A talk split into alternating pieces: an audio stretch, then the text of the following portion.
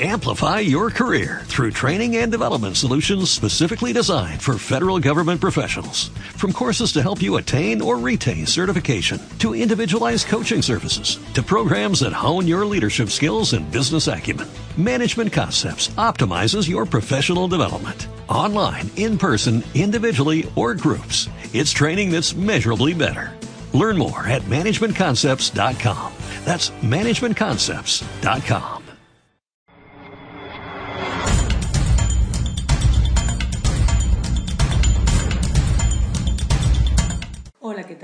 En el Club Responsables de Calidad. Yo soy Marife Montes y hoy quiero hablarte de lo importante que es trabajar en equipo. Es un gran comienzo que debes de hacer dentro de tu sistema de gestión, el crearte un buen equipo de trabajo y comenzar a trabajar todos juntos. Trabajar en equipo la verdad es que puede ser maravilloso siempre y cuando todos los miembros del equipo trabajen bien juntos. Si cada miembro del equipo tiene una visión muy distinta y mira para otro lado, la verdad es que la experiencia puede ser nefasta te lo puedo asegurar. Intenta que cuando se trabaje en equipo todos tengan la misma visión. En este artículo lo que quiero hacerte ver es la importancia de trabajar en equipo de una forma ordenada y definida y por supuesto no trabajar a lo loco. Para que el trabajo en equipo sea bueno se debe definir la dirección en la que todos deben de trabajar, como ya te he dicho. Tienes que evitar luchas internas que al final van a acabar eh, afectando a la efectividad de tu trabajo, a la de tus compañeros y en consecuencia a la de tu empresa.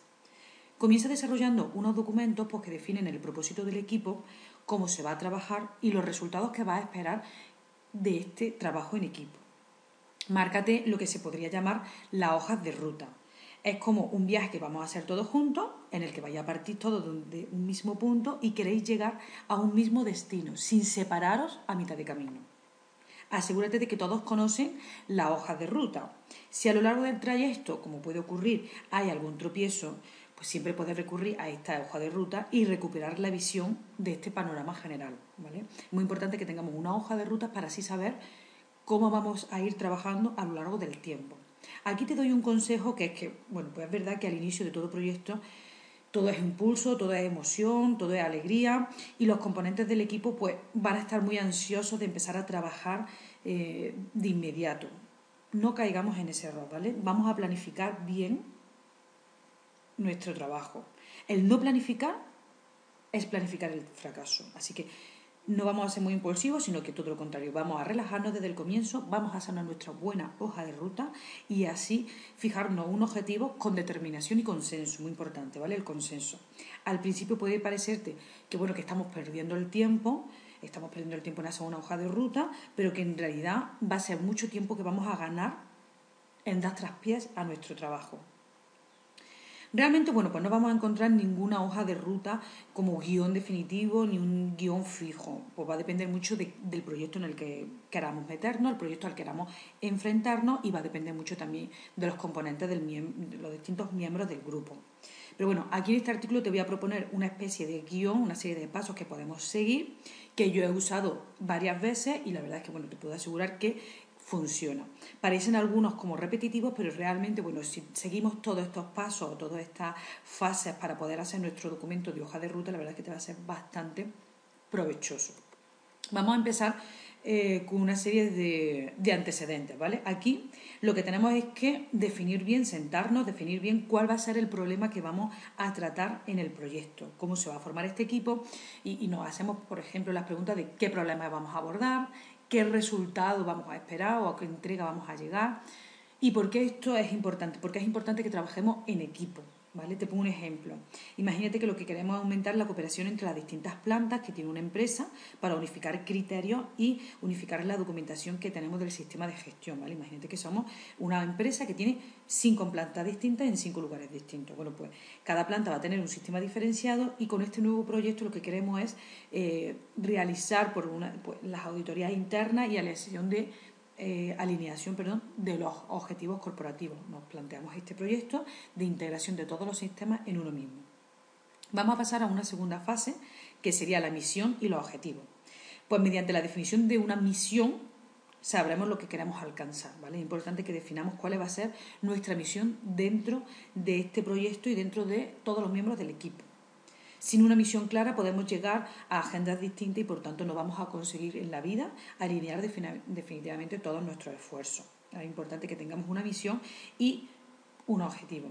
Continuando el ejemplo anterior, bueno, podemos decir que la misión sería integrar todos los sistemas de gestión en uno para que, por ejemplo, en un plazo de dos años podamos certificar nuestro sistema bajo la certificación multisite, por ejemplo debe de convertirlo, pues toda esta misión la debe de convertir en una serie de metas y objetivos que sean medibles, ¿vale? Establecer una estrategia con unos hitos a, cumplir, una serie de responsables.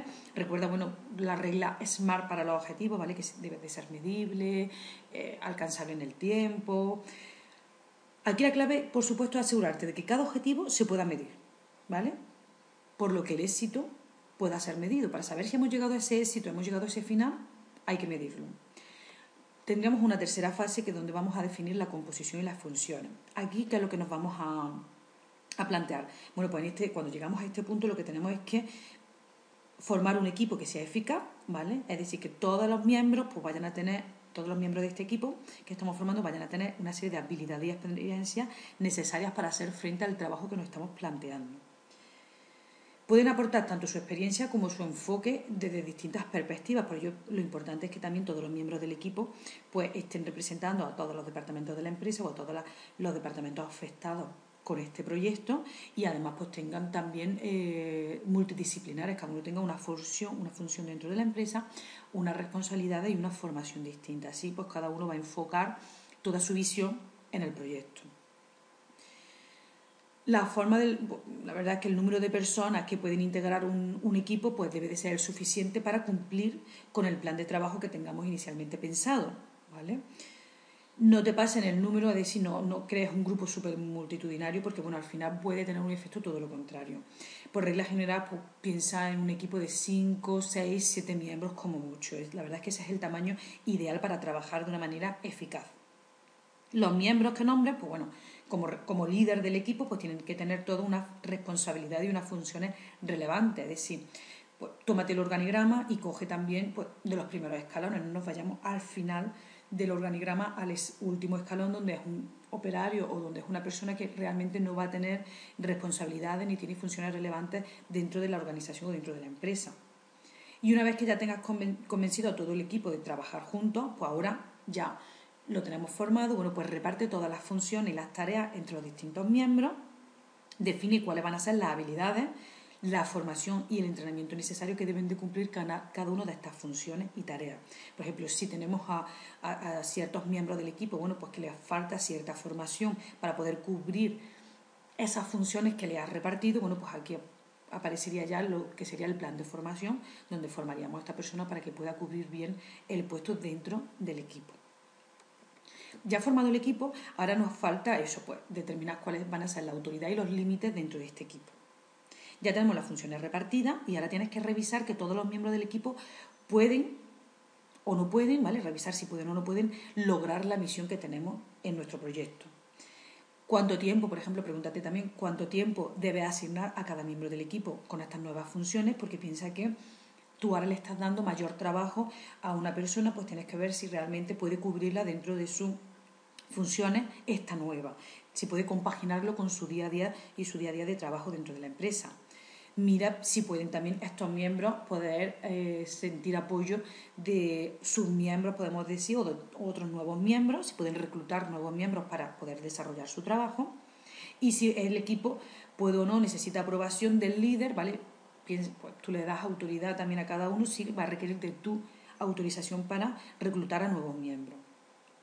En el siguiente punto pues hablamos ya de recursos y los apoyos disponibles, ¿vale? Aquí, bueno, tenemos el equipo, ya lo tenemos todo formado, lo tenemos todo eh, repartido y ahora vamos a ver de qué presupuesto vamos a necesitar, tanto en, en, económico, de qué recurso tiempo vamos a necesitar, recursos generales o recursos de equipo, maquinaria, si vamos a necesitar ¿vale? Para que esté a disposición de todos los miembros del equipo y puedan desarrollar sus funciones dentro del proyecto de manera satisfactoria. Y ya pasamos a la fase principal, que sería la de programar todas las fases y las tareas. El equipo ya tiene que empezar a funcionar en su base sobre el día a día. Aquí pues, debe de llegar a un nivel de detalle óptimo desarrollando el proyecto en cada una de sus fases. Por ejemplo, pues usa un diagrama de Gantt donde puedas describir todas las fases y todas las operaciones, un cronograma, un calendario de reuniones, etc. Aquí puedes llegar al nivel de detalle que te sea necesario para ser operativo el proyecto. Y ya por último, pues ya tenemos la, lo que sería la negociación y los acuerdos. Pues bien, un buen equipo debe de requerir de negociación y de llegar a determinados acuerdos. Tú eres el líder del equipo, ¿vale? Que vas a dirigir este equipo. No por ello ¿vale? No vas a permitir que haya comunicación entre los distintos miembros del equipo. Debe de haber eh, negociación y acabar con acuerdos bilaterales, ¿vale? No porque tú seas el líder, vamos a hacer todo lo que tú digas, sino todo lo contrario. Tienes que liderar el equipo para que todos se comuniquen entre ellos y lleguen a acuerdos. Debéis de llegar a acuerdos tanto sobre la misión, sobre los objetivos, sobre todos los recursos que vamos a necesitar, sobre si necesitamos o no apoyo externo, funciones, actividades, etcétera no caigas en el error de decir, bueno, pues yo soy aquí el líder, yo soy el rey y el equipo son todos mis subordinados. Todo lo contrario, ¿vale? Caeríamos en un error. Y por último, y no por eso es menos importante, pues ya viene la aprobación definitiva, la finalización de la negociación y todos los acuerdos, ¿vale? Para que podamos, eh, digamos, firmar este documento que todo este eh, artículo que te estoy describiendo, bueno, es para llegar a un documento, a una hoja de ruta. Recuerda que estábamos intentando definir nuestra hoja de ruta. Bueno, pues ya llegamos al acuerdo final, negociamos toda esta hoja de ruta y bueno, es un puro formalismo simbólico, pero bueno, no viene de más que bueno, pues todos los miembros del equipo firmen este documento, todos están de acuerdo de que vamos a trabajar en función a esta hoja de ruta, ¿vale? Bueno, como te dije al principio, realmente esto es un modelo eh, una serie de fases que yo he usado en varios proyectos, ¿vale? Para trabajar en equipo. Es una simple guía, pero bueno, espero que te pueda servir para poder trabajar, comenzar a trabajar en equipo con todos los miembros de tu eh, empresa, tu organización, tú como líder de responsable de calidad. Bueno, te insto ahora a que te atrevas a trabajar en equipo, que no tengas miedo.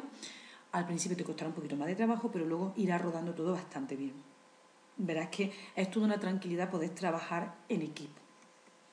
Bueno, pues si te ha gustado este artículo o alguno más que haya leído o escuchado a través de mi blog, te pido que te suscribas y así lo recibirás periódicamente en, tus, eh, en tu correo electrónico, así como artículos exclusivos, videotutoriales, manuales, ebooks, guías, etc. Espero que te haya gustado y me ayudes a difundirlo por las redes sociales. Muchísimas gracias. Y si necesitas algo, puedes dejarme tu comentario. Gracias.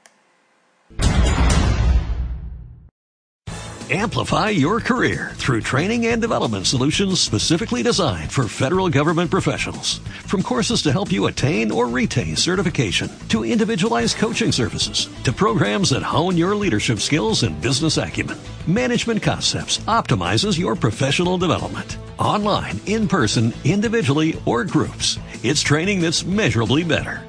Learn more at managementconcepts.com. That's managementconcepts.com.